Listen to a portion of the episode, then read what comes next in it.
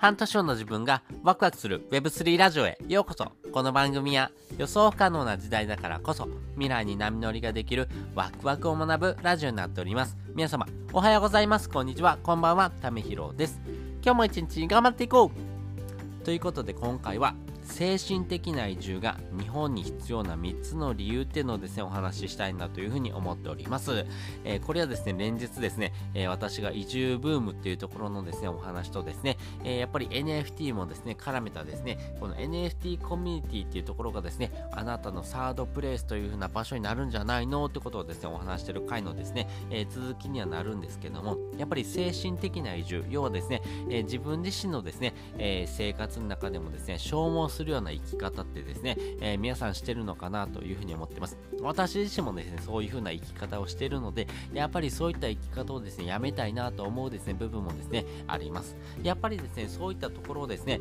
えー、考えていくとですね、やっぱり、えー、精神的なですね、え移住、要はですね、心安らぐ場所っていうのもですね、自分の中で見つけておくってことがですね、すごい大事になってくるんですけども、まあそういったものがですね、日本でなぜ大事になってくるのか、まあ3つの理由があると思いますんで、えー、それについてですね、お話ししたいなというふうに思っております。で、まず1つ目ですね、えー、やりたいことが Web3 にあるから、そして2つ目、Web3 がですね、ハマるとですね、それがお仕事になるから、そして3つ目、日本のですね、えー、教育システムがですね、え、まあ、破綻してるからというところかなというふうに思っております。え、それぞれ解説をしていきます。まず1つ目ですね、えやりたいことがですね、Web3 にあるからというところです。なかなかですね、このリアルの生活の中でですね、あなたがやりたかったことをですね、えー、できてる人ってすごく少ないのかなというふうに思ってます。まあね、自分自身がですね、やりたかったこととかですね、えー、自分をですね、押し殺して生活をしてる人もですね、結構多いのかなと思ってますんで、やっぱりですね、家とかですね、えー、学校、会社以外のですね、え自分の心安らぐ場所をですね、見つけるっていうところも大事ですし、そういった場所がですね、今 Web3 の中でもですね、いろいろな場所がですね、出てきています。ます。まあ、例えて言うんであればですね、えー、NFT のコミュニティですね、DAO って言われてるところも一つですし、あとはメタバースとかですね、えー、そういった部分もですね、自分がですね、え、表現したいものとかですね、え自分のですね、心安らぐ場所にですね、なってくるというところもありますんで、まあ、やりたいこととかですね、え自分がですね、なりたかったものみたいなのもですね、えー、この Web3 を使ってですね、えー、自分で表現できるようなですね、こともですね、しやすくなってきたなというところもですね、え、日本にはですね、非常に大事になってくるかなというところです。そして2つ目、Web3 にはまるとですね、それがお仕事になるからというところなんですけども、やはりですね、え今のお仕事っていうのはですね、今までのですね、生活スタイルの中でですね、え需要がですね、生まれてきたものがですね、お仕事としてですね、えどんどんどんどん移り変わってるというところがあります。まあ、わかりやすい例で言うとですね、あなたが生まれた時にはですね、なかったお仕事がですね、今あるというところもあります。え具体的に言うとですね、例えば YouTuber とかがそうですよね、えー、ヒカキンさんがですね、えー、コツコツとですね、YouTube というものにですね、えー、コンテンツをアップロードしてってですね、えそういった形でですね、自分自身のですね、え表現の仕方をですね、え世界にですね、届けていたというところがあります。やっぱりそういったですね、え活動の仕方っていうところがですね、え皆さんの中でもですね、定着してきてですね、この YouTube でお金を稼ぐというふうなですね、働き方もですね、新たなですね、お仕事になっているというところもあります。なので、この Web3 をですね、より使う、使いこなすことによってですね、えそれ自体がですね、また新たなですね、お仕事を生むというところになりますんで、早いうちにですね、自分自身のですね、スキルがないという人ほどですね、えまずはですね、この Web3 の世界にですね、え足を踏み入れておくとですね、え何かあった時にですね、このスキルっていうのをですね、活かせるチャンスがですね、生まれてくるのかなというふうに思っています。まあ、具体的に言うとですね、例えばですね、えー、DAO ですね、NFT のですね、コミュニティをですね、運営するにあたってはですね、えー、大枠としてではですね、えー、まあ、コミュニティマネージャーですね、コミュニティマネージャー、あとはですね、アドミンと言われている人、えー、まあ、そういったですね方がですね、えー、そのコミュニティのですね運営をですね、えー、円滑に行っていますんで、やっぱりですね人との関係性とかですね困ってる人にですね手を差し伸べるとかっていうところがですね、えしやすくなってくるのかなと思いますし、自分ができることっていうところをですねやっていくとですね、えそれがですねいずれですね、え回り回って自分に返ってくるというところがありますんで、やっぱりそういったことがですね、えお仕事になるよっていうところもですね、え具体的なですね、えこのお仕事につながっていく要は新しいですね、えー、お仕事というところもですね形成されてくるのかなというふうに思っております。そして3つ目日本の教育が破綻してるからというところなんですけども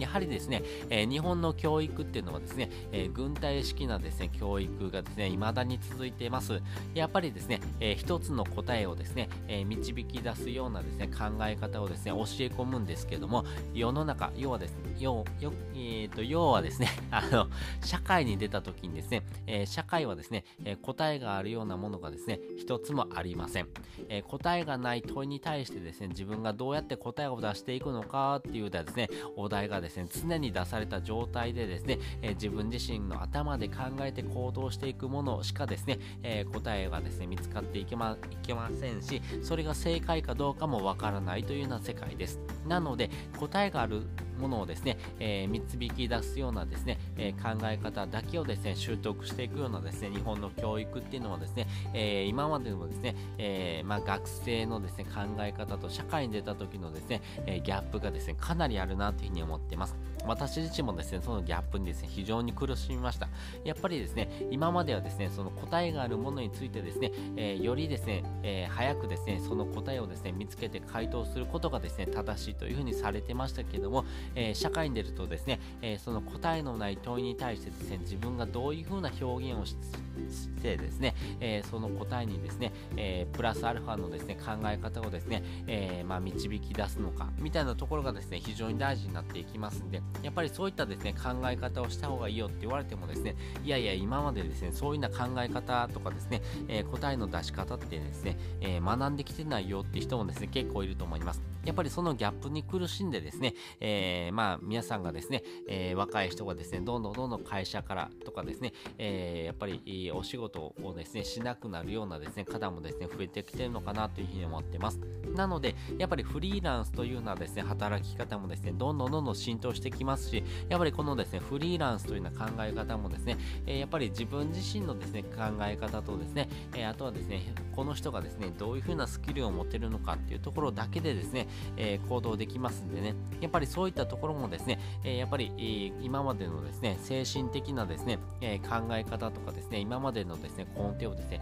え180度覆すようなですね、え社会とのギャップがですね、生まれますんで、やっぱりそういった部分ではですね、精神的な安定をですね、え手に入れるようなですね、サードプレイスというような場所をですね、え自分の中に持っておくってことがですね、結構大事になってくるのかなというふうに思ってますんでね、まあ、日本人は真面目でですね、そういったギャップに苦しんでですね、え、自分が悪いんだ、自分が悪いんだっていうふうにですね、え、自分を責めてですね、え、自分自身のですね、考え方をですね、えよりですね、ダメにするようなサイクルをですね、え陥る人もですね、いると思いますんで、いやいや、そうじゃなくてですね、え自分自身のですね、考え方をですね、えまあ、表現できるような形、そしてですね、答えはいくらでもあるんだよっていうことをですね、ちゃんとですね、分かるようなですね、考え方っていうのもですね、いろんな人に出会えるからこそですね、え見つかる部分はあるなと思いますんで、そういった部分ははですね、えー、精神的なですね、移住、要はですね、Web3 の世界にですね、あっちを踏み込んでみるとですね、えー、何かのきっかけでですね、え、自分自身の生き方がですね、少し変わってくる部分はあるのかなというふうに思っております。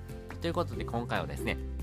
え、精神的な移住がですね、日本に必要な3つの理由っていうのをですね、お話ししておきました。1つ目はですね、やりか、やりたいことが Web3 になるから、えー、2つ目はですね、Web3 にはまるとそれがお仕事になるから、そして3つ目、日本の教育が破綻しているからというふうなですね、えー、3つがですね、あるんじゃないの？ってお話をしておきました。そして本日の合わせで聞きたいです。本日の合わせで聞きたいはですね、